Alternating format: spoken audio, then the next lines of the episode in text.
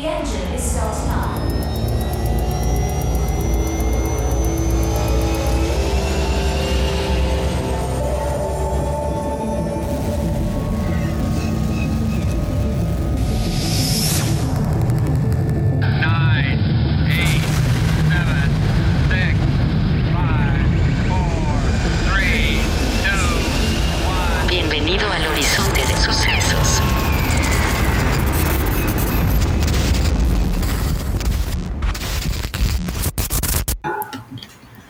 Bienvenidas y bienvenidos a un episodio más de Horizonte de Sucesos. El día de hoy vamos a hablar sobre Paprika, película animada de ciencia ficción de 2006, producida por Madhouse y dirigida por Satoshi Kon, basada en la obra homónima de Yasutaka Tsutsui. Y para platicar al respecto tenemos a Andrea Marín como nuestra invitada. ¿Cómo estás, Andrea? Bien, gracias. Y pues hola a todas y todos y todas les escuchas de este su podcast favorito de ciencia ficción. Eh, pues mi nombre es Andrea, vengo un poco de relleno, pero con mucho gusto de estar aquí. Eh, pues qué decir sobre mí, actualmente nada interesante, estoy tomando un par de cursos porque soy desempleada, pero por voluntad propia, gracias a Dios. Eh, y pues justamente lo que me he estado dedicando a hacer ahorita pues es ver, de por sí ya veía mucha televisión, pero ahorita estaba intentando ver más películas, porque si bien sí me gusta ver películas, pues es algo a lo que no le he dedicado mucho tiempo. Entonces pues justamente dio la curiosidad de que pues ustedes vieron esta película el domingo, este domingo, estamos grabando el lunes, y yo también la vi y me enteré porque pues vi que Carolina lo puso en Letterboxd y dije, ah, caray, y lo consulté, entonces pues creo que glitcheó la Matrix y pues se juntaron las cosas para que yo pudiera estar aquí. Gracias por la invitación. No, muchas gracias también por aceptarla y estar aquí con nosotros. Y para empezar, para quien no eh, ubique tanto Paprika, ahorita diremos la sinopsis, pero es la película que muchos dicen eh, ser la principal referencia eh, para Inception, esta película de 2010 de Christopher Nolan, y hay incluso quienes sugieren que puede ser por ahí un plagio. ¿Tú qué opinas al respecto? Ah, a mí sí me llamó la atención que pues es una película que al final ya entraremos en la sinopsis, pero pues trata de los sueños, ¿no? Y cómo a veces es difícil distinguir la realidad de los sueños. Yo no lo vi tan como un, no lo veo como un plagio. Quiero creer que Nolan sí ha dado el crédito en donde lo tenía que dar y de hecho como que leyendo un poco vi que el que, la, el que todo empiece por el personaje de Saito, que es interpretado por Ken Watanabe en Inception, Ujú. que es una especie como de, ¿Homenaje? de homenaje a que viene la idea de, de Japón y de esta película llamada Paprika. Entonces, y de todos modos no creo que sea muy similar pues la trama. O sea, si, si bien sí se tocan ciertas cosas, creo que son objetivos diferentes. Eh, ya quizá lo entraremos más en materia, pero pues sí va Inception un poco más compleja en el término de los sueños de lo que va Paprika y creo que Paprika yo la veo más como una historia de los personajes en sí, no tan enfocada en, en la trama quizás, sino como la trama va ayudando a que los personajes pues se desarrollen y se reconcilien con sí mismos. Ok. Sí, de acuerdo. Yo también creo eh, que si bien parten de la misma premisa, que es justo lo que mencionabas, eh, pues este mundo de los sueños o el peso de los sueños sobre pues nosotros y nosotras las personas. eh, al final creo que Paprika está muchísimo más enfocada o es muchísimo más una, una película de ciencia ficción suave. Y Inception, por otro lado, es una película más de ciencia ficción dura. Para quienes no hayan escuchado los conceptos que ya se han mencionado en otros episodios, vayan a escucharlos todos. Y de todas formas, eh, la ciencia ficción dura es esta ciencia ficción que se basa muchísimo más en el fundamento científico que hay detrás de la historia. Es decir, si hablan de viajes en el tiempo, eh, se enfocan mucho en explicar como que los conceptos de física que hay atrás de los viajes en el tiempo, etcétera.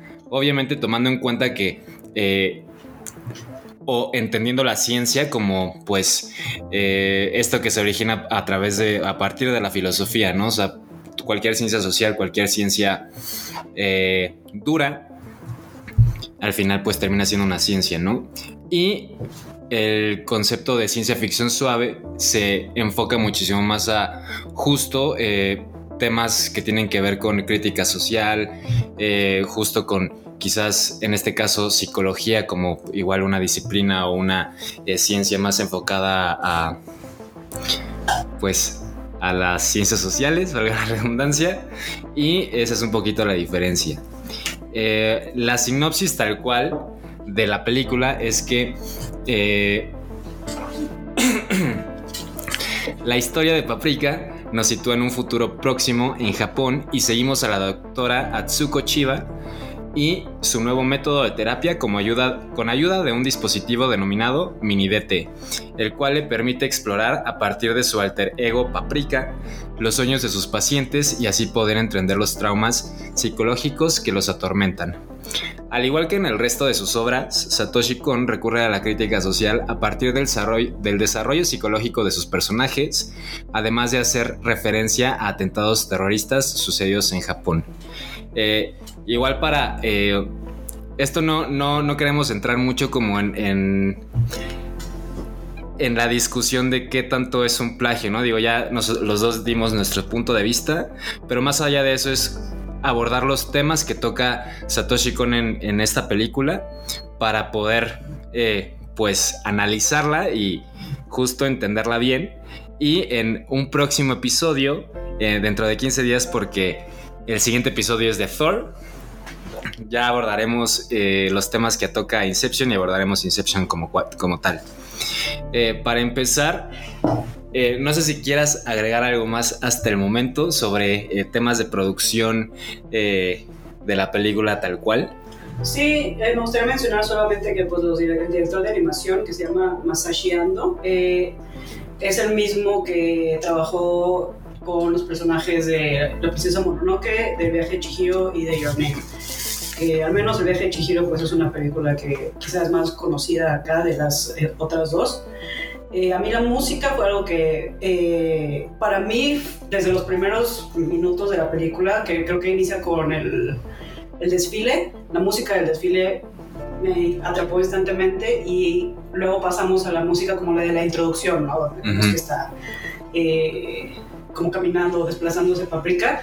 También es una eh, canción que a mí me gustó bastante y la música es de eh, Susumu Hirasawa, que también ha trabajado con, con en otras de sus producciones.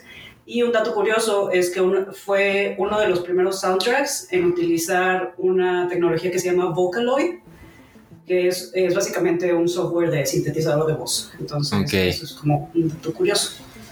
Y de ahí fuera, pues nada más mencionar eso.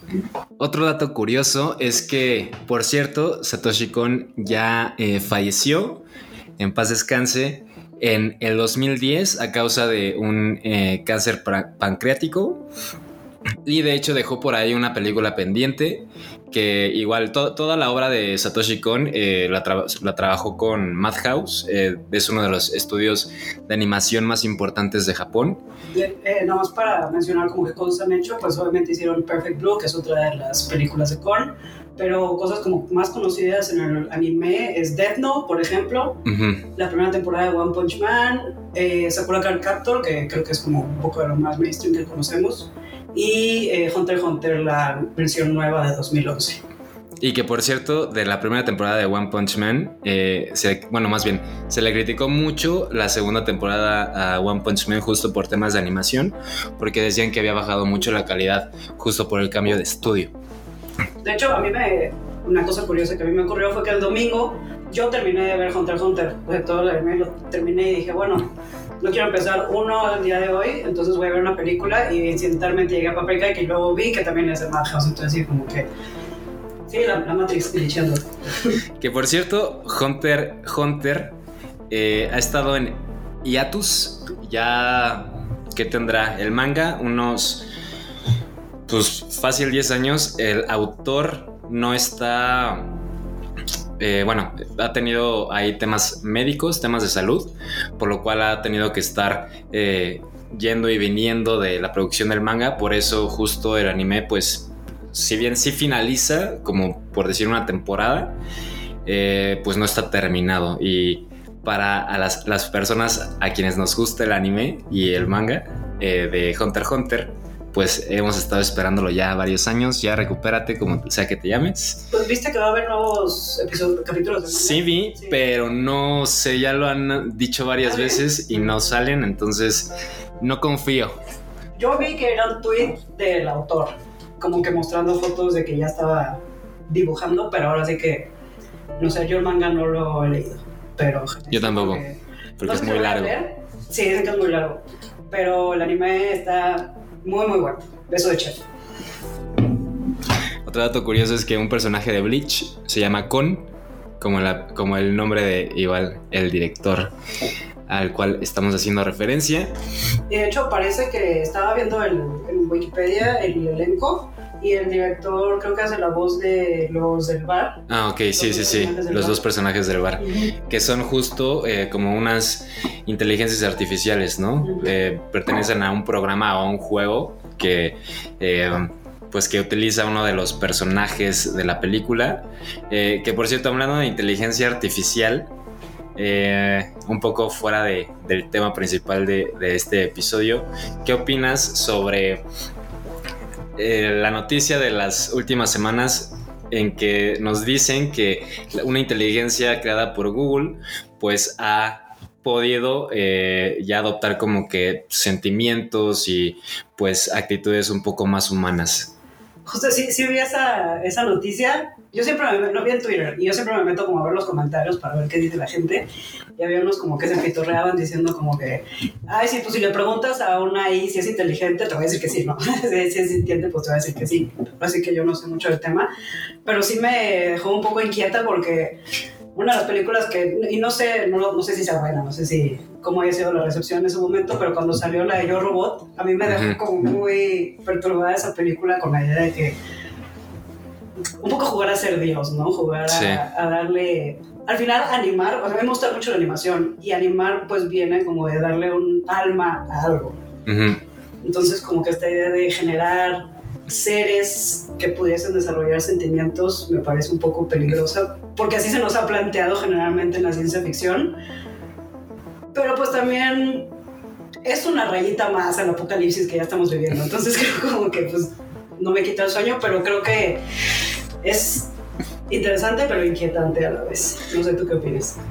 No sé, porque, o sea, justo creo que nunca lo he... Digo, a, pesar de los algoritmos que sí ya existen y que pues sí eh, se van aprendiendo tus comportamientos dentro de redes sociales y pueden predecir eh, también tus gustos a partir de, de lo que tú les das de información. O sea, creo que, o sea, sí, sí siento que eso es una invasión a mi privacidad, pero fuera de eso no me causa, o sea, no me quita el sueño. Y en este caso, nada más para eh, poner más en contexto, la noticia fue que esta inteligencia artificial eh, se le preguntó, o más bien, se le planteó que se iba a pagar por unos eh, momentos y la inteligencia artificial pues dijo que no se sentía muy cómoda al respecto y que pues para ella pues, se le cuestionó que si, era, que si sería eso lo mismo a, a morir y la inteligencia artificial respondió que sí. Entonces, justo de ahí viene toda la noticia. Pero, eh, pues no sé, a, a mí la verdad no me quita mucho el sueño. Habrá que ver cómo, cómo sigue avanzando. Y Me miedo. como igual pensando como en Westworld o algo así, donde, porque al final son reflejos de nuestra propia naturaleza humana, ¿no? Sí. Las, las. Y muchas veces se, utiliza, bueno, en la ficción se nos presenta como que se utilizan más bien para cosas crueles e inhumanas. Entonces, no sé, esas como ya viendo visto como que dónde puede derivar, pues sí me inquieta, pero la verdad es que tampoco me quita el sueño.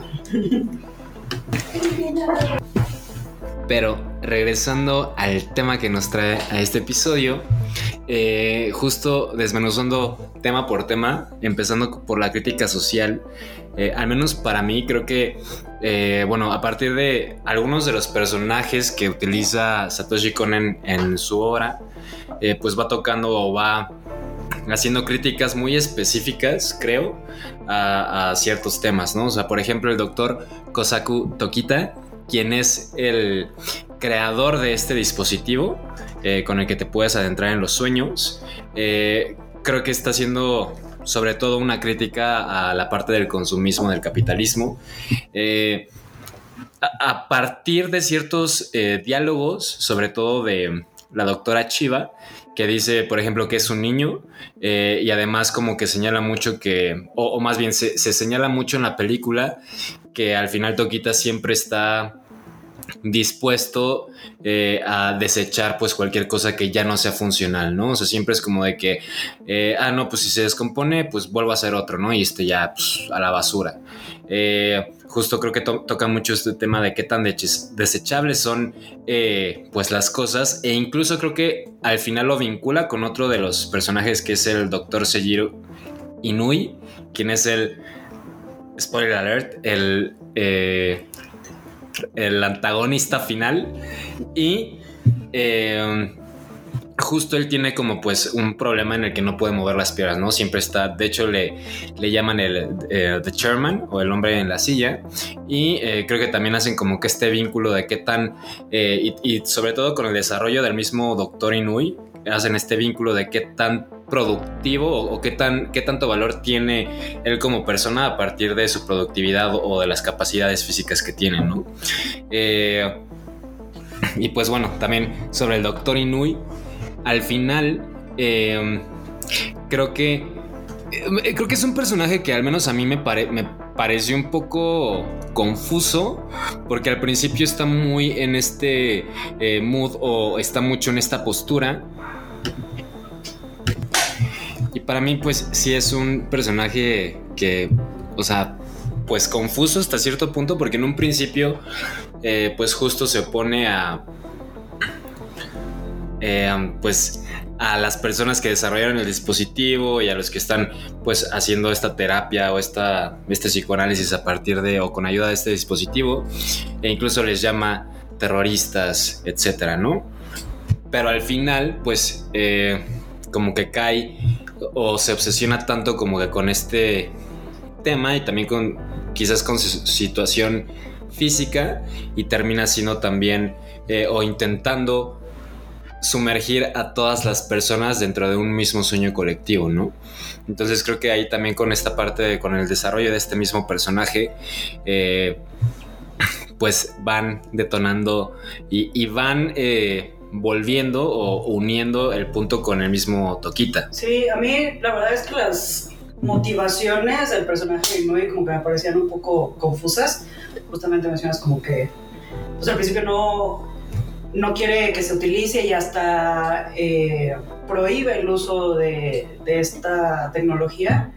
Entiendo que es, creo, porque pues él desea recuperar su movilidad y en, este, en esta idea en la que la realidad y un sueño pues ya no se pueden distinguir, él podría como llegar a ese punto en el que su discapacidad ya no existe, digamos. Pero siento que justo es, quizá no tiene tantísimos personajes la película, pero es una película bastante corta, es como de 90 minutos, entonces sí. creo que como que tener tantos personajes que cada uno tiene motivaciones diferentes y ciertos obstáculos, digamos, que deben eh, superar, como que sí está un poco difuso el personaje de Inui, creo. Y del personaje de Toquita, a mí algo que me llamó la atención es como que él es una mente, no solamente brillante, y hay una parte en donde dice que a él en realidad no le interesa cómo se utiliza su tecnología. Y creo que eso es algo que si lo tomas, bueno, yo lo, lo veo como algo pues potencialmente peligroso, ¿no? Porque justamente su tecnología se está utilizando para mal, pero a él como que no le interesa. Sí, sí, él como que está más en esta pues como en este modo, en esta perspectiva de, de, pues crear cosas, ¿no? O sea, no, no, no se detiene a, pensar quizás si hay como por ahí alguna falla eh, ética o, o, si alguno de los dispositivos que está creando pues eh, se pueden utilizar para bien o para mal. Creo que de hecho ni siquiera, al menos durante la película, nos muestran que tenga una perspectiva de bien o mal, ¿no? Es nada más como eh, yo puedo hacer esto porque tengo las capacidades para hacerlo y ahí. Y justo me parece muy... Muy interesante el enfoque que le dan justo a estos dos personajes. Eh, por cierto, en la última transformación de Inui, eh, creo que es una referencia directa a Akira, pero Además de eso, me parece muy interesante porque eh, la mayoría de, las películas de ciencia ficción en donde, existe esta figura de un doctor loco, pues termina siendo el principal antagonista, ¿no? Porque sí, eh, pues sí tienen una concepción de bien y mal y la van transformando dependiendo de pues lo que van alcanzando o hacia dónde quieren ir, ¿no? Y en este caso, justo como mencionas, eh, como pues no existe esto dentro de Toquita y termina como que supliendo esta posición de doctor loco el mismo Inui. Entonces eso me parece muy interesante.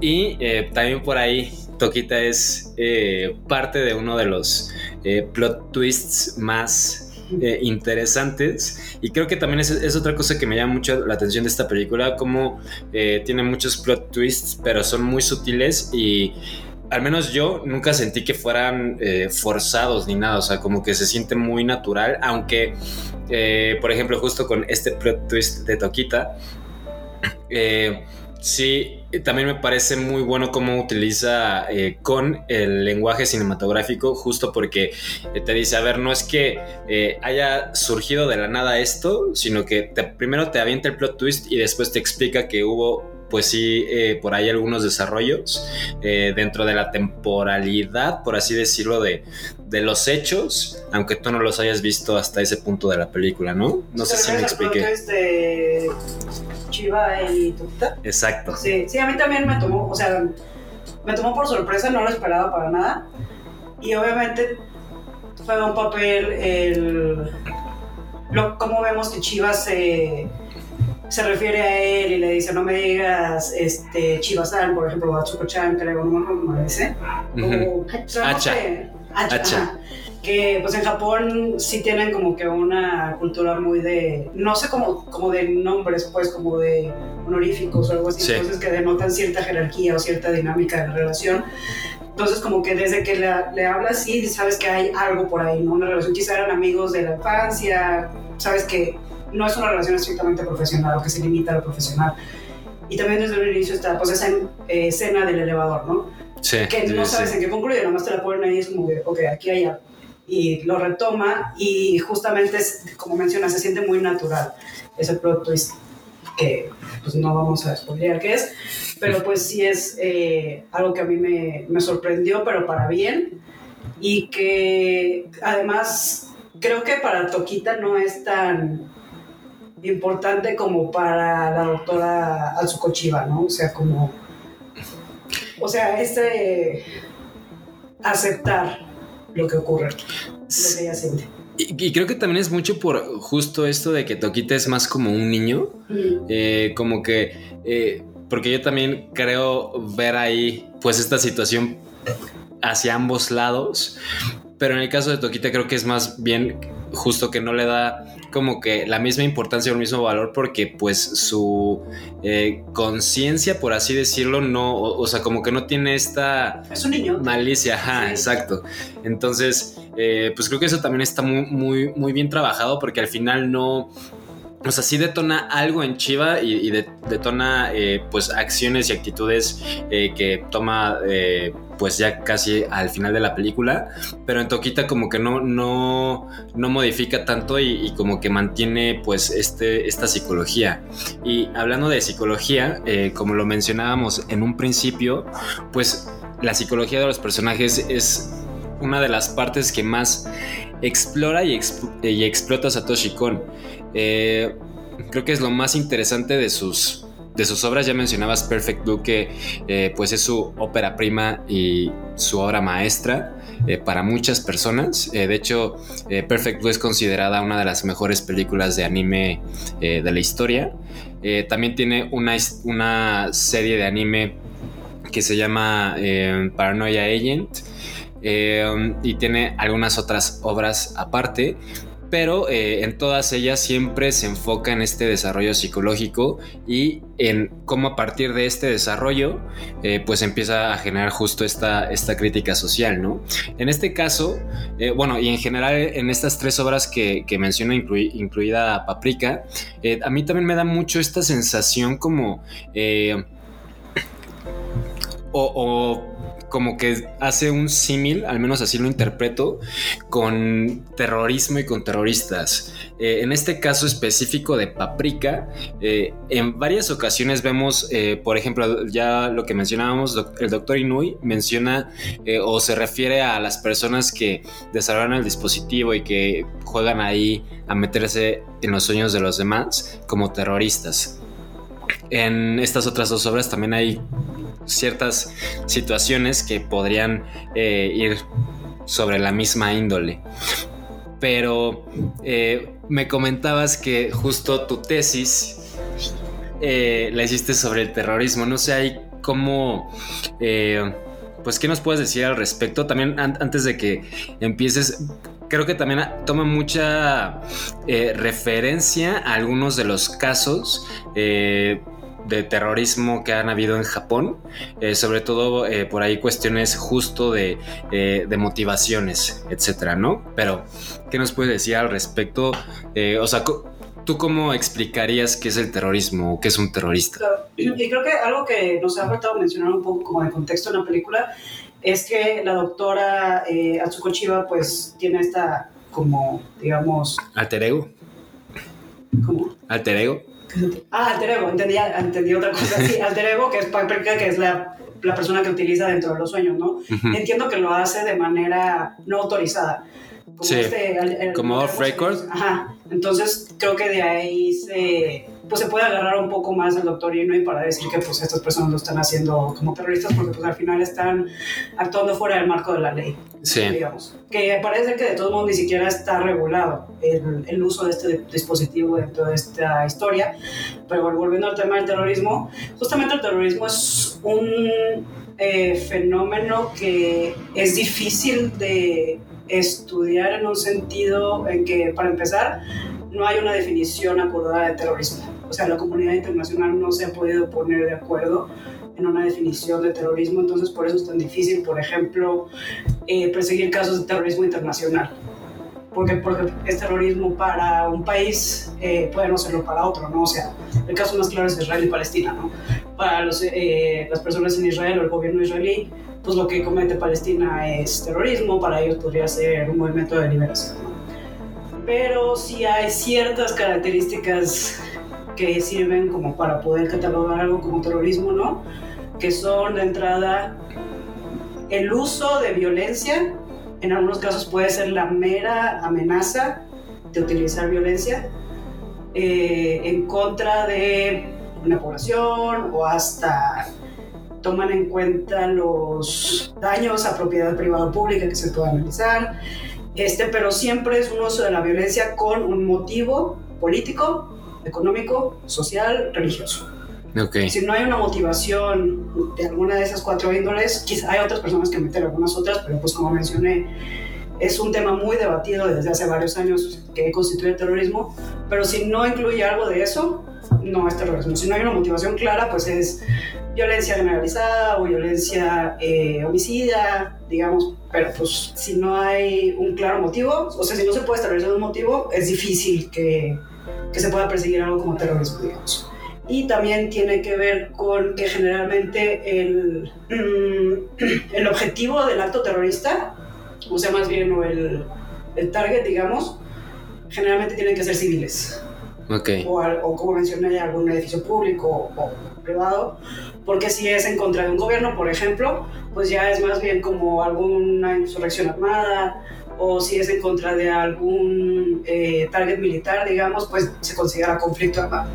Ok. Entonces sí hay como ciertas eh, pues, características que sí tienen que cumplir algo para poder ser eh, catalogado como terrorismo. Entonces aquí, por ejemplo, en la película, pues, o sea, yo viéndolo como desde un punto de vista académico, pues no me queda claro, ¿no? Porque esta persona diría, el, el doctor y no diría que es terrorista si no es.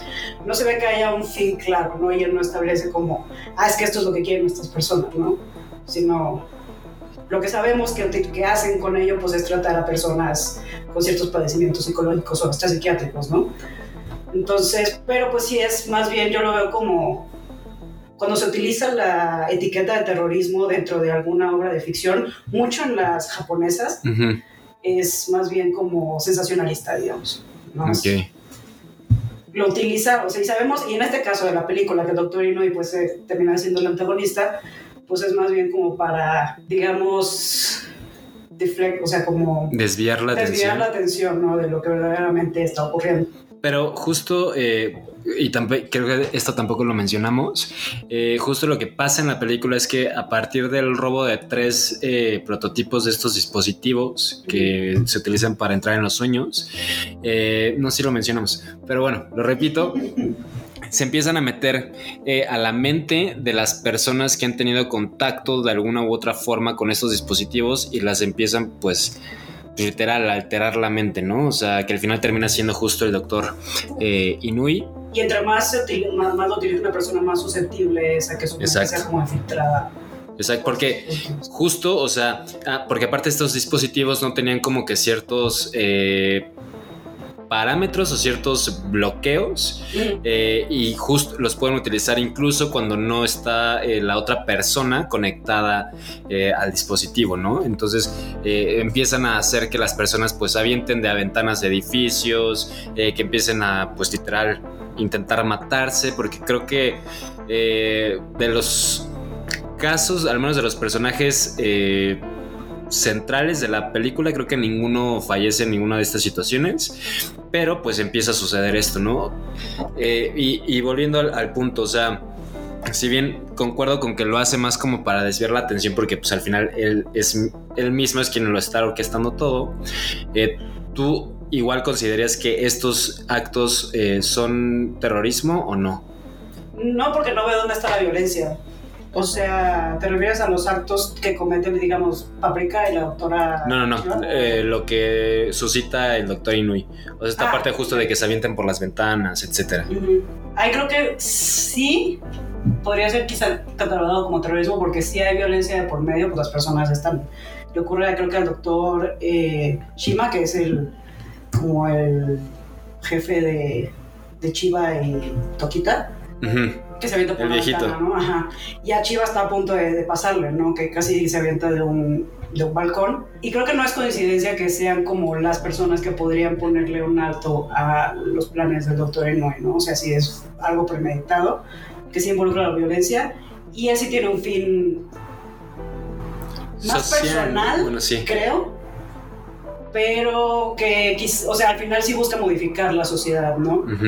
Porque pues él era ser una persona con discapacidad y en el mundo en general las personas con discapacidad pues desafortunadamente no tienen las mismas oportunidades que una persona eh, digamos con todas sus capacidades motoras.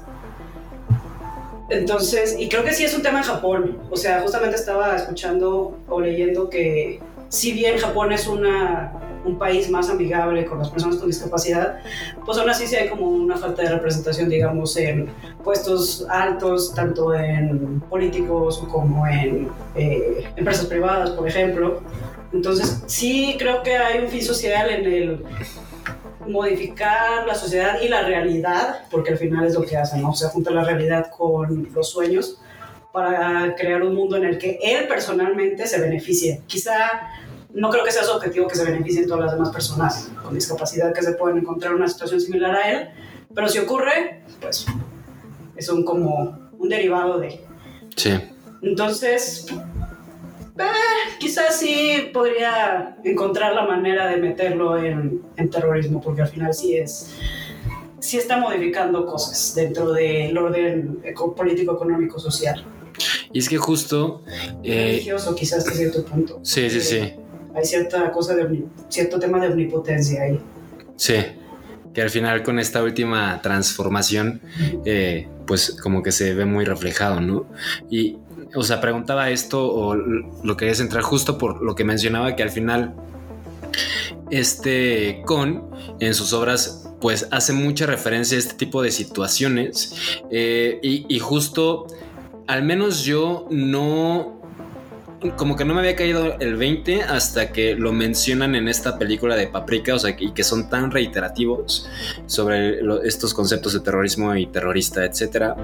Eh, también porque creo que, eh, si bien soy consciente de los sucesos del 9-11 en Nueva York o, por ejemplo, el incidente del Bataclan en París eh, y los entiendo tal vez como pues algo como un caso de terrorismo, al final eh, no tengo, no estoy tan familiarizado con, con los varios eh, sucesos del, de la misma índole que hay en, fuera del mundo occidental, ¿no? En este caso en Japón, eh, pues estuve leyendo y, sí hay muchos, ¿no? O sea, por ejemplo, eh, y, justo son algunos a los que hacen referencia, sobre todo, repito, con esta parte como que psicológica y justo lo que mencionabas como eh, quizás de una cuestión más enfocada como a, a, la parte religiosa, por así decirlo. Eh, pero, por ejemplo, la masacre de Akihabara o Akihabara Torima Jiken fue un asesinato en masa cometido por Tomohiro Kato, eh, un hombre de 25 años en la zona de Akihabara. Eh, es una zona muy famosa en, en el centro de, de, Japón, de Tokio, eh, y es muy representativa sobre todo para la cultura otaku. Esto sucedió en el 2008, el 8 de junio. Y pues esta persona salió de su camión, del camión en el que pues, iba el camión que iba conduciendo y empezó a apuñalar a los transeúntes eh, al azar. Apuñaló a 18 personas y eh, pues 7 de esas personas terminaron falleciendo. Eh, también está el ataque incendiario. ¿Cuál era el objetivo de él, sabemos? Era una cuestión de que se sentía eh, agredida como socialmente. Tenía ahí temas de... Eh, él pertenecía a ciertos foros de internet. Al, de los cuales como que lo sacaron porque también tenía comportamientos un tanto violentos y además de eso... Eh, o sea, era demasiado radical para los foros de radicales. Sí, exacto. Y aparte de eso, eh, tuvo eh, temas en su trabajo que sentía que pues lo iban a a correr y pues, por eso como que eso detonó su, su conducta, ¿no? Eh, como para... Eh, tuvo algunas... Eh, ¿Cómo decirlo? Eh, lo que dijo después de haber cometido Así, esto, sí, o algo de, sí, sí, mencionó que eh, fue por una cuestión de que estaba harto de, pues, del mundo eh, y que solo quería matar, pues, como para saciar esta, esta va vaciedad o vacuidad. Sí, sí, sí, justo. No sé si, o sea, yo lo, lo leí y sí hacían referencia a él como un atentado terrorista. No sé si entraría dentro de justo los parámetros que tú mencionabas. Pues que seguramente, o sea, ahí es un incidente de terrorismo doméstico, ¿no? Entonces sí. le corresponde enteramente a Japón codificar dentro de su ley qué considera eh, el gobierno como terrorismo. Entonces ahí sí, como no estoy familiarizado con el caso ni con la legislación japonesa acerca de terrorismo doméstico, pero generalmente las personas que actúan solas, digamos, entre comillas, porque pues muchas veces tienen como que toda esta comunidad detrás de ellos que piensan de manera similar, usualmente dejan algún manifiesto, ya sea en internet o si los agarran con vida, pues en sus entrevistas suelen decir pues por qué lo hicieron, ¿no? Pero en este caso así que no, personalmente, digo, tampoco soy, solamente hice mi tesis de licenciatura, no soy una gran estudiosa del terrorismo, pero no encuentro mucho la, más allá del descontento quizá económico, social que él tenía con la pues, en su país. No veo que haya sido como un intento de reconfigurar nada. Yo creo que, bueno, digo, más allá de que yo soy menos experto en el tema, eh, yo creo que al menos eh, de lo poco que conozco, yo nunca he ido a Japón, pero pues consumo muchos contenidos que vienen desde allá. Y sí, en general tocan temas como, sobre todo como de eh, una cuestión de eh, ¿cómo se llama esto? No es racismo, es discriminación. Eh, respecto, por ejemplo, si te gusta el anime o el manga, ver es otaku, eh, ese tipo de cosas, ¿no? Um, además de eso, creo que también hay una, si hay una, si existe una presión social muy fuerte en las personas, en los japoneses en general, que sí causa un descontento, pues, que creo que es personal, pero que sí va enfocado eh, hacia la sociedad en la que viven, ¿no? Entonces, quizás yo por ahí podría eh, entender que lo cataloguen dentro de esta parte, pero repito, soy todavía menos experto. Sí, no, sí, tienes razón. La sociedad japonesa funciona de maneras pues, muy diferentes a, a la nuestra, pero sí, justamente es una sociedad muy de muy de dedicarte al trabajo, sí. muy de normalización de la explotación laboral. Incluso esta parte de, eh, no me acuerdo cómo se llama, eh, específicamente, pero cuando las personas cometen harakiri, el harakiri se eh, originó en la época de los samuráis y era justo pues este suicidio para salvar la honorabilidad de, de- los samuráis como pues como personas, ¿no? Como su existencia. Y esto creo o sea, se sigue manteniendo como que, pues, la sociedad japonesa también, eh, al igual que la mexicana, son muy conservadoras y eh, pues este tipo de ideas siguen, se siguen manteniendo aún a, la fecha. Eh, incluso eh, Japón es uno de los países con mayor, no, no tengo la cifra exacta, pero es uno de los países con mayor índice de suicidios, eh, justo por toda esta parte de, de la deshonra hacia sí mismo y sobre todo a sus familias, ¿no? Entonces justo esta presión de, eh, pues si te van a correr el trabajo, si ya no vas a tener, si ya no vas a ocupar un, un lugar justo... útil dentro de la sociedad o un lugar productivo dentro de la sociedad, pues es mejor que te suicides que pues andar causando lástimas, ¿no? Sí. Entonces, pues por eso lo mencionaba, pero existe otro caso que quizás es el más eh, conocido, que es el ataque de gas sarin en el metro de Tokio o Shikatetsu Sarin Jiken, que es este caso que fue o este atentado que fue perpetrado por los miembros del grupo Aum Shinrikyo el lunes 20 de marzo de 1995 justo eh, en Leyendas Legendarias hay un episodio al respecto por si quieren ir a escucharlo Creo que son como dos o tres. ¿eh? Sí, son tres partes, ¿no? Sí, sí, sí, sí. Pero, eh, pues justo, y, y aquí va un poquito, al menos en esta película, porque en, las- en Perfect Blue y en eh, Paranoia Agent creo que son más como de este, de este estilo, o sea, muchísimo más por molestia. eh, hacia la sociedad y en este caso creo que sí como mencionabas es, es un poco más eh, religioso o tiene al menos más tintes religiosos en el caso de Aum Shinrikyo es eh, bueno antiguamente conocido así, actualmente eh, sigue vigente y se, le conoce como Aleph. Eh, y es un culto que inició en 1992. Shoko Asahara, quien publicó un libro en el que se autonombraba como pues un nuevo Mesías y él era la única persona o el único maestro completamente eh, ilustrado o con el conocimiento su- suficiente para poder eh, fungir como el Cordero de Dios. Y era prácticamente lo que decía es que iba a haber un apocalipsis eh, y él era el único capaz de poder eh, elegir a las personas que podían ser salvadas, ¿no? Eh, lo curioso de este caso es que hubo muchas personas que se agre pues sí, se agregaron al culto que tenían pues altos eh, alto nivel de estudios o sea eran personas eh, pues con licenciaturas maestrías et- es- etcétera. Y justo o sea por esto también tuvo una trascendencia incluso como empresa o sea alcanzó un eh, buen poder económico dentro de Japón y a nivel internacional porque también tenía como que varias franquicias o varias sedes alrededor del mundo y eh, bueno pues al final eh, esta profecía la había dictaminado como que iba a suceder en 1996 si mal no recuerdo. Después la adelantó un año. Y para adelantarla o para ir ha- haciendo como que esta purga, eh, pues le dijo a todos los pertenecientes al culto que fueran a regar justo gasarín a pues al metro en Tokio. Por aquí tenía las estaciones en donde sucedió, pero no lo encuentro. El chiste es que eh, al final terminaron falleciendo eh, 14 personas, 500 se vieron eh, afectadas eh, a niveles muy drásticos y otras 6.300 eh, resultaron intoxicadas de forma más leve. Eh, Y tengo entendido que era por esta idea, o sea, porque estaba escuchando un podcast acerca de eso. Según él, retomaba ideas budistas. Sí. Obviamente sabemos que en el budismo, pues, lo principal o lo que buscas es eh, la iluminación, ¿no? O el enlightenment. exacto. Que eso, pues, es, o sea, quienes se dedican a eso, los monjes budistas, por ejemplo, pues se sabe que no llegas a, a la iluminación en una sola vida. Por eso está la reencarnación y vas aprendiendo a lo largo de tus diferentes vidas hasta llegar a, a la iluminación.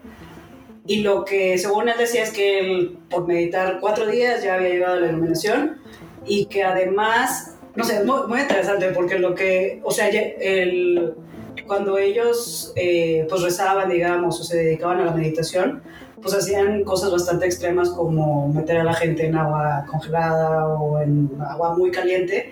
Y pues era natural que en un culto pues derivara en ciertas muertes, ¿no?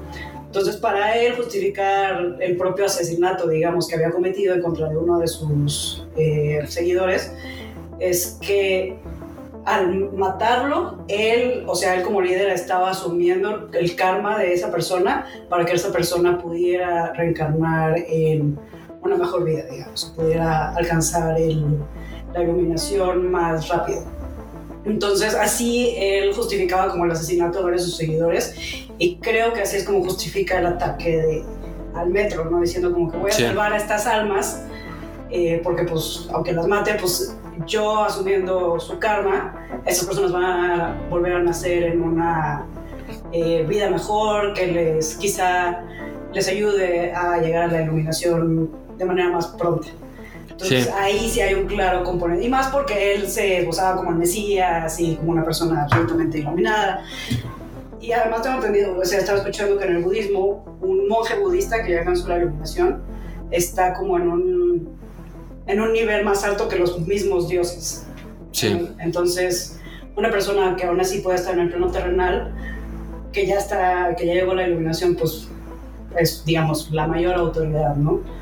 que al esbozarse como eso, pues ahí hay un claro componente, un fin religioso, ¿no? Digamos, y, y social también, ¿no? A buscar que, que Japón, en este caso al menos, donde llegó, pues tuviera como esta sociedad de personas más iluminadas en, dentro de la corrupción que él consideraba que era la iluminación. Sí, sí, sí.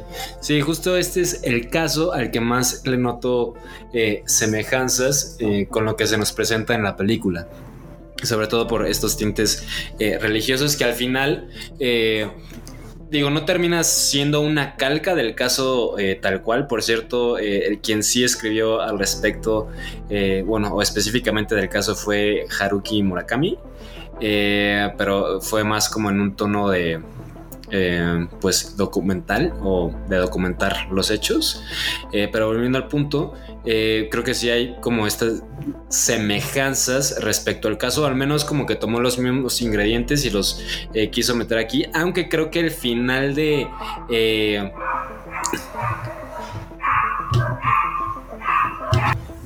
Y pues para mí retoma pues o toma ciertos ingredientes de este caso, ¿no? Aunque al final creo que quizás eh, por, esta parte de sumir a todos en un sueño colectivo. No sé qué tanto iba eh, hacia lo religioso o, más hacia lo social, ¿no? Aunque creo que al final pues la religión es un ingrediente intrínseco de cualquier sociedad. Entonces... Y algo que estaba escuchando, o sea, cuando me estaba documentando acerca de este caso de Aum Shinrikyo, es que parte del motivo por el cual tuvieron tanto dinero es porque a sus miembros les, resultaban como que estos cascos, que según esto, les, obviamente no, no, pero creo que pagaban como, no sé si 10 mil dólares al año por la renta del casco, que ese casco, según esto, era como una manera de, en que el, el líder, no me acuerdo cómo se llamaba, estuviera conectado con ellos y pudiera como hasta saber sus pensamientos y así. Lo cual pues me recuerda un poco como a este dispositivo en Paprika donde pues, te puedes conectar a través de los sueños, ¿no? Sí, y justo eso nos lleva al siguiente tema que es eh, el mundo onírico que toca en esta película, eh, porque como lo acabas de mencionar y como ya lo habíamos mencionado antes también, pues justo este dispositivo les permite adentrarse en los sueños para poder entender los traumas, o bueno, el objetivo principal era poder eh, desarrollar una terapia psicológica a partir de entender los traumas que, que, reflejaban estas personas en sus sueños, ¿no? Y esto creo que sobre todo viene de, pues, de esta postura de Freud, que pues justo escribió un libro que se llama La interpretación de los sueños, en el cual eh, pues mencionaba que eh, un componente principal para los sueños de cada persona era la expresión del subconsciente de cada uno de ellos, ¿no? Cada uno de ellas. Y eh, también decía que los sueños son el primer eslabón de una serie de formaciones psíquicas. Su valor decía que es más teórico que práctico y que nos pueden ayudar a explicar el origen de nuestras fobias, neurosis y obsesiones.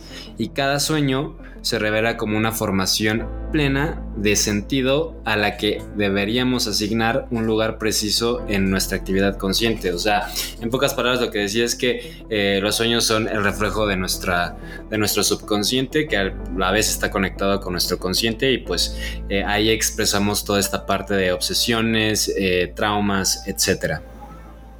Y eh, también decía que pues todos los sueños son interpretables, que es justo lo que aquí intentan eh, hacer a partir de la misma inserción de Paprika, el alter ego de la doctora Chiva, en ellos, ¿no? Y eh, pues eso, en eso consiste prácticamente toda la parte de la terapia que se nos presenta. Y además creo que la, idea central de esta parte es justo presentar eh, estas obsesiones y estos deseos de cada uno de los personajes, sobre todo para desarrollar, eh, repito, eh, la parte de el perfil psicológico de cada uno de ellos. Por ejemplo, el doctor Morio Sanai, que es este achichincle del doctor Inui, pues refleja su obsesión por Chiva y la necesidad que tiene de ser como eh, pues admirado, ¿no? Porque vemos que en su sueño está justo una, una estatua de él mismo, ¿no? Y también con Toshimi Tonakawa, que es eh, el otro eh, protagonista, por así decirlo, que es este policía, que al final justo empieza la película con Paprika estando dentro de sus sueños, en el que ve cómo, bueno, va pasando como por diferentes películas, por ahí está Tarzán, por ahí hay algunas otras. Y eh, pues estaba o, se prestó para este tipo de terapia porque la pesadilla que tenía recurrente era de pues un caso que al parecer no había eh, solucionado en el que asesinaban a una persona y este termina siendo el reflejo de pues por ahí un trauma que tenía eh, de su sueño justo del deseo que tenía de joven de ser cineasta y que compartía con otro amigo pero al final como que lo termina abandonando etcétera no a mí eso es algo que me gustó mucho o sea creo que yo estaba de todos los personajes y de cómo se desarrollan sus arcos, creo que el de él es el que más me gustó.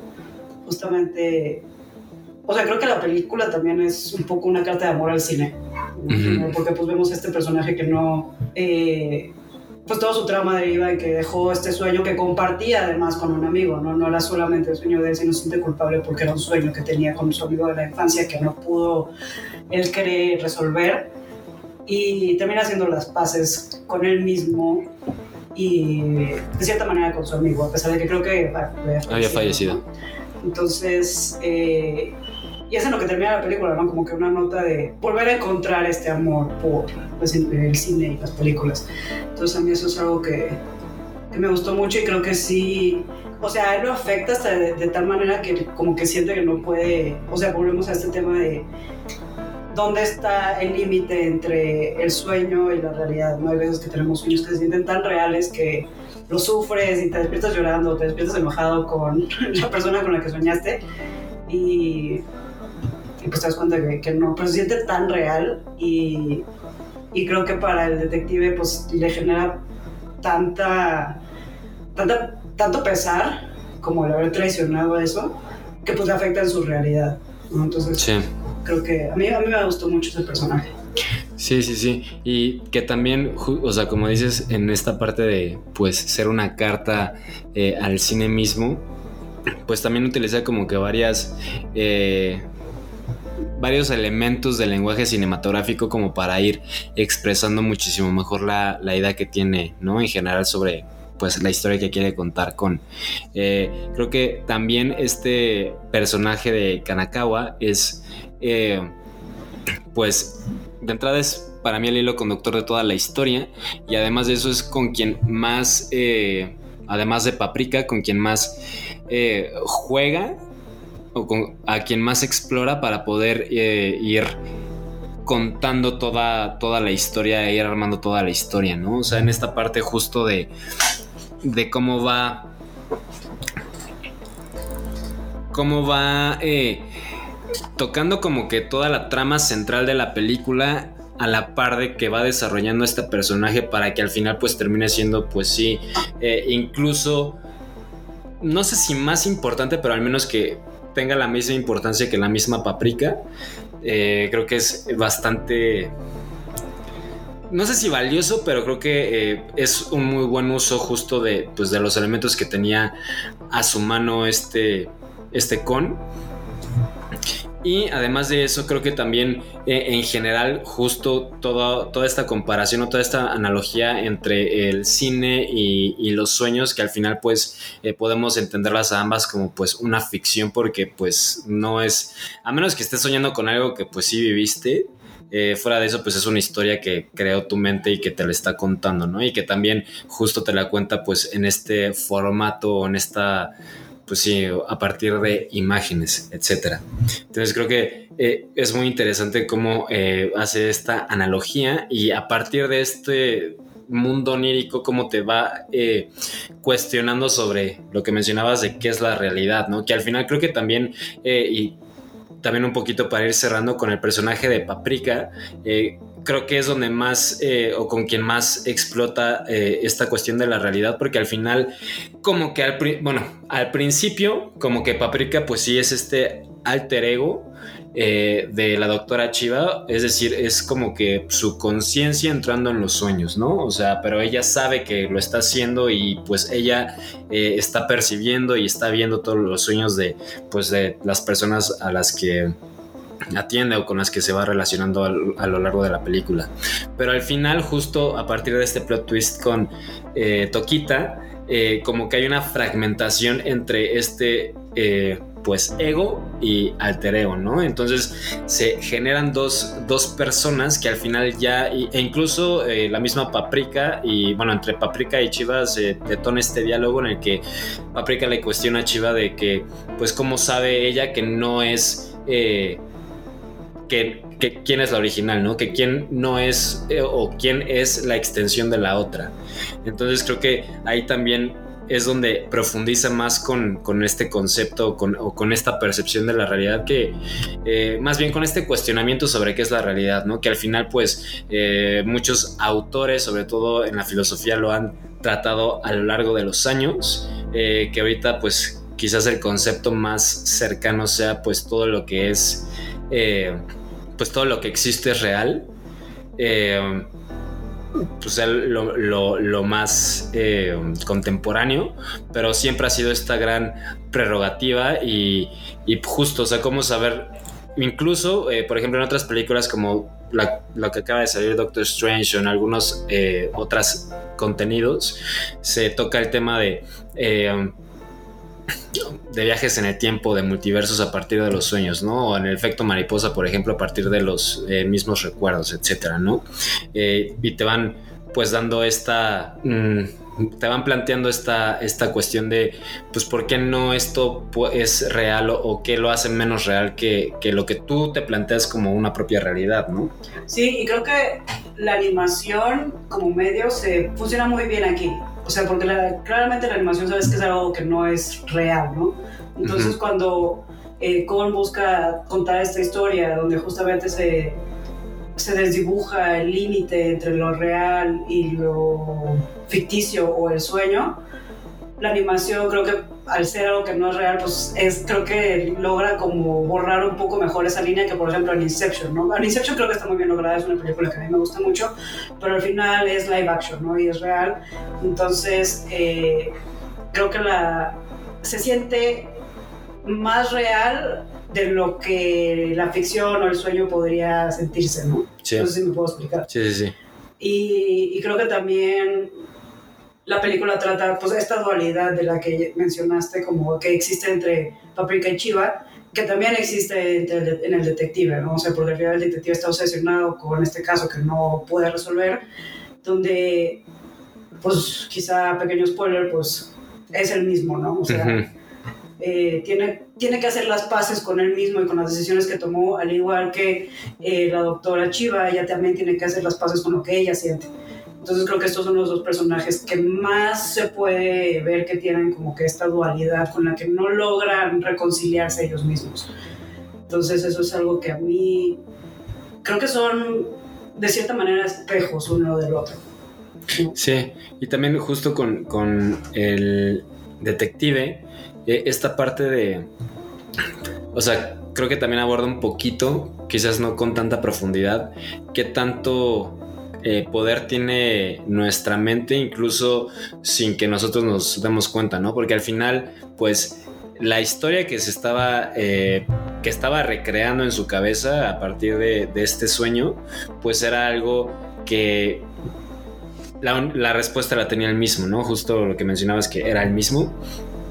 Y creo que también, eh, pues, logra abordar bien, o sea, no, no con tanto detalle, repito, pero lo logra abordar bien y lo hace eh, de una forma adecuada, eh, este con, ¿no? Entonces creo que, pues al final sí te, te plantea y creo que te, te deja esta apertura justo para poder decir que, pues al final, si tus sueños son eh, pues la manifestación de estas eh, cuestiones de tu mente, pues no, eh, no, no por eso son menos reales, ¿no? sino todo lo contrario, que también tienen una, un espacio dentro del espectro de realidad que pudieras entender o que pudieras interpretar. Sí, o sea, ¿qué, ¿qué tan ficción o qué tan sueño es lo que vives dentro de ti mismo? ¿no? O sea, al final no lo puedes tocar, pero lo puedes sentir. Y en sueños lo puedes ver. Y eso no necesariamente significa que es menos real de lo que, de la mesa que está enfrente de ti o la computadora que está enfrente de ti, ¿no? No por el hecho de que lo puedas ver, lo puedas tocar, es más real que algo que está dentro de ti. Creo eso es algo un poco de lo que quizá Con quiere plasmar ahí. Sí, y que al final, pues sí, justo si está dentro de tu cabeza, existe. existe. Eso me recordó un poco a una línea que tiene Dumbledore y Harry Potter, que, de- que están en el tren, o sea, en el andén del tren, que Ajá. Harry le pregunta a Dumbledore como que todo esto que está pasando es real o está solo dentro de mi cabeza. Sí, sí, Y sí. Dumbledore le dice, claro que está pasando dentro de tu cabeza, pero eso no significa que no es real. Algo así. Sí, cuando el feto... Ah, cuando el feto Voldemort. Cuando el feto está ahí, Voldemort. Sí. Sí, gran creo escena, gran escena. Las- a mí se Gran me hizo- película. Es un diálogo que de- desde que lo leí me gustó, entonces, y creo que pues, se ve bien plasmado en esta película, ¿no? Y algo que me gusta mucho también es como esta, cómo contrapone, o sea, a mí la película me parece visualmente muy bella Sí, y la trama es bastante oscura, porque y todo lo que ocurre es bastante oscuro. Pero los colores son muy vibrantes, muy brillosos. O sea, las mariposas azules, por ejemplo, creo que utiliza colores muy. que iluminan. Y creo que se, se ejemplifica quizá mejor por el desfile. El desfile que vimos al inicio y a lo largo de la película. Tanto la, el desfile en sí como la música, por ejemplo, y la animación se ve como algo feliz, ¿no? Pero más bien lo que representa es como una pesadilla, o sea, te está diciendo como que básicamente el fin o la entremezcla de esta, eh, este sueño y esta realidad, cada que va avanzando el, el desfile, pues te está, cada que aparece te está indicando que hay algo que no está bien ahí, ¿no? O sea, que esto no debería estar ocurriendo, esto es indicativo de que, pues, la, los planes de Inui, digamos, van avanzando. Mm. Entonces a mí eso es algo que, como lenguaje visual que utiliza el core me gusta mucho, como, pues, si contrapone lo bello con, con lo oscuro y lo malo que en realidad representa el desfile, por ejemplo. sí, sí, sí. Por cierto, un dato curioso es que esta eh, mariposa azul, eh, no nada más en Paprika, sino en varios eh, animes, ya sea películas, series, eh, lo podemos ver porque es parte de una leyenda japonesa. mística que no les voy a spoilear vayan a leerla vayan a buscarla y pues para cerrar ¿qué, ¿cuál es tu opinión final sobre sobre Paprika? ¿Qué calificación le darías? A mí me encantó, yo le di en Airbox, le di 5 de 5. Eh, la quiero volver a ver porque, pues, o sea, es la primera vez que, que la veo y creo que sí es una de esas películas que se benefician de volverla a ver, porque igual y puedes notar otras cosas que no habías notado. Y más la animación, creo que se presta, o sea, la animación como medio se presta mucho a volver a ver las cosas y justo en tradición japonesa que las mariposas pueden significar algo, ¿no? Entonces una vez quizá que me documente acerca de esta leyenda japonesa, pues pueda apreciar un poco más qué representan las mariposas, ¿no? Eh, entonces a mí me gusta mucho en términos de animación, en términos de música, a mí me encanta los personajes, a pesar de que es una película como ya había mencionado, muy corta. Creo que los personajes están bien logrados. Vayan a verla, o sea, no, yo no les puedo decir mucho más más que la vayan a ver. Eh, desafortunadamente creo que no está muy disponible. Sí, no solo está en alcance, ¿no? Apple TV, Sí, en renta. en renta. Yo la renté por 49 pesos. Por 49 pesitos. Sí. Y pues yo creo que en general Satoshi con al menos de lo que he visto, que son justo las obras que mencioné al principio, Paprika, Perfect Blue y Paranoia Agent, aunque ya la vi hace mucho, eh, creo que es una... Creo que fue un, director justo que, eh, como lo mencionaste en un principio, que se centraba muchísimo más en el desarrollo de los personajes y a partir de eso eh, contar sus historias. Creo que en general, o sea, los mensajes que, que toca sí concuerdo que son muy oscuros, sobre todo porque siempre está levantando esta crítica eh, hacia la sociedad japonesa, hacia pues todos los vicios que, que al menos él encontró en, en- en esta sociedad en la que pues en la que nació y al final también termina contando pues historias bastante interesantes y en general creo que muy bien logradas. No, no sé si es mi, mi director de anime favorito, pero sí creo que es, creo que hizo un grandísimo trabajo y en específico de Paprika creo que eh, pues plasma muy bien justo esta- este tipo de cuestiones sobre la realidad, eh, sobre la misma ficción, sobre el peso de los sueños en nuestra, en nuestra mente como, pues, como personas. Y eh, creo que por completo vale la pena. Yo le daría un 4 de 5 porque creo que sí me, sí me hizo un poco de ruido esta, esta parte de el personaje del Doctor Inui. Creo que sí. Al final no me quedó claro eh, dónde empezaba y dónde acababa eh, cada uno de sus arcos. Que yo, yo, al menos con este personaje, lo dividiría, lo dividiría en dos arcos. Y, eh, pero fuera de eso, creo que lo hace perfectamente bien. También me gusta mucho, como todo el, diseño de, de producción, animación también me gusta mucho. Eh, creo que también tiene muchas referencias eh, a más de el cine o de la animación en general japonesa, co- como la que mencionaba de Akira. Y pues igual vayan a verla, no, no se pierdan de esta gran obra. ¿Y en dónde te podemos seguir? ¿Quieres que te sigan en redes sociales? ¿No quieres que te sigan? Pues si me quieren seguir, más que nada en Twitter es donde pongo más cosas. Y justamente me, ahora me dedico a tuitear cosas que veo. Y sí tuiteo spoilers, así que si me siguen es bajo su propia... eh, ¿Cómo se dice? Bajo su propia pues, voluntad. Riesgo. Riesgo, sí. Y eh, mi arroba es Andrea Marcer, con doble R al final y S.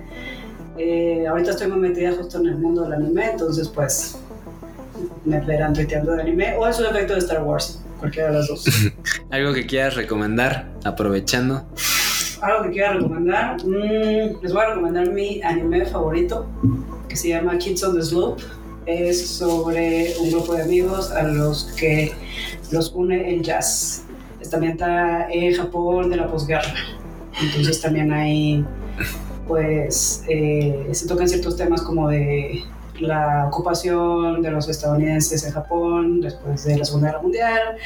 Pero pues el hilo conductor de toda la historia es el jazz. Entonces si les gusta el jazz, chequen.